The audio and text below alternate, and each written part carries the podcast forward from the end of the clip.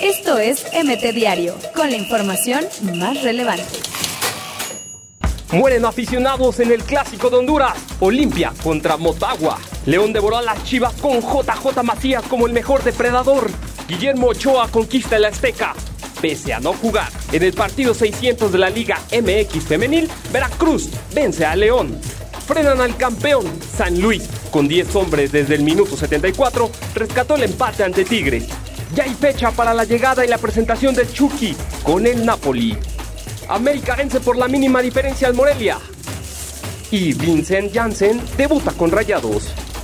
Esto es MT Diario, con la información más relevante.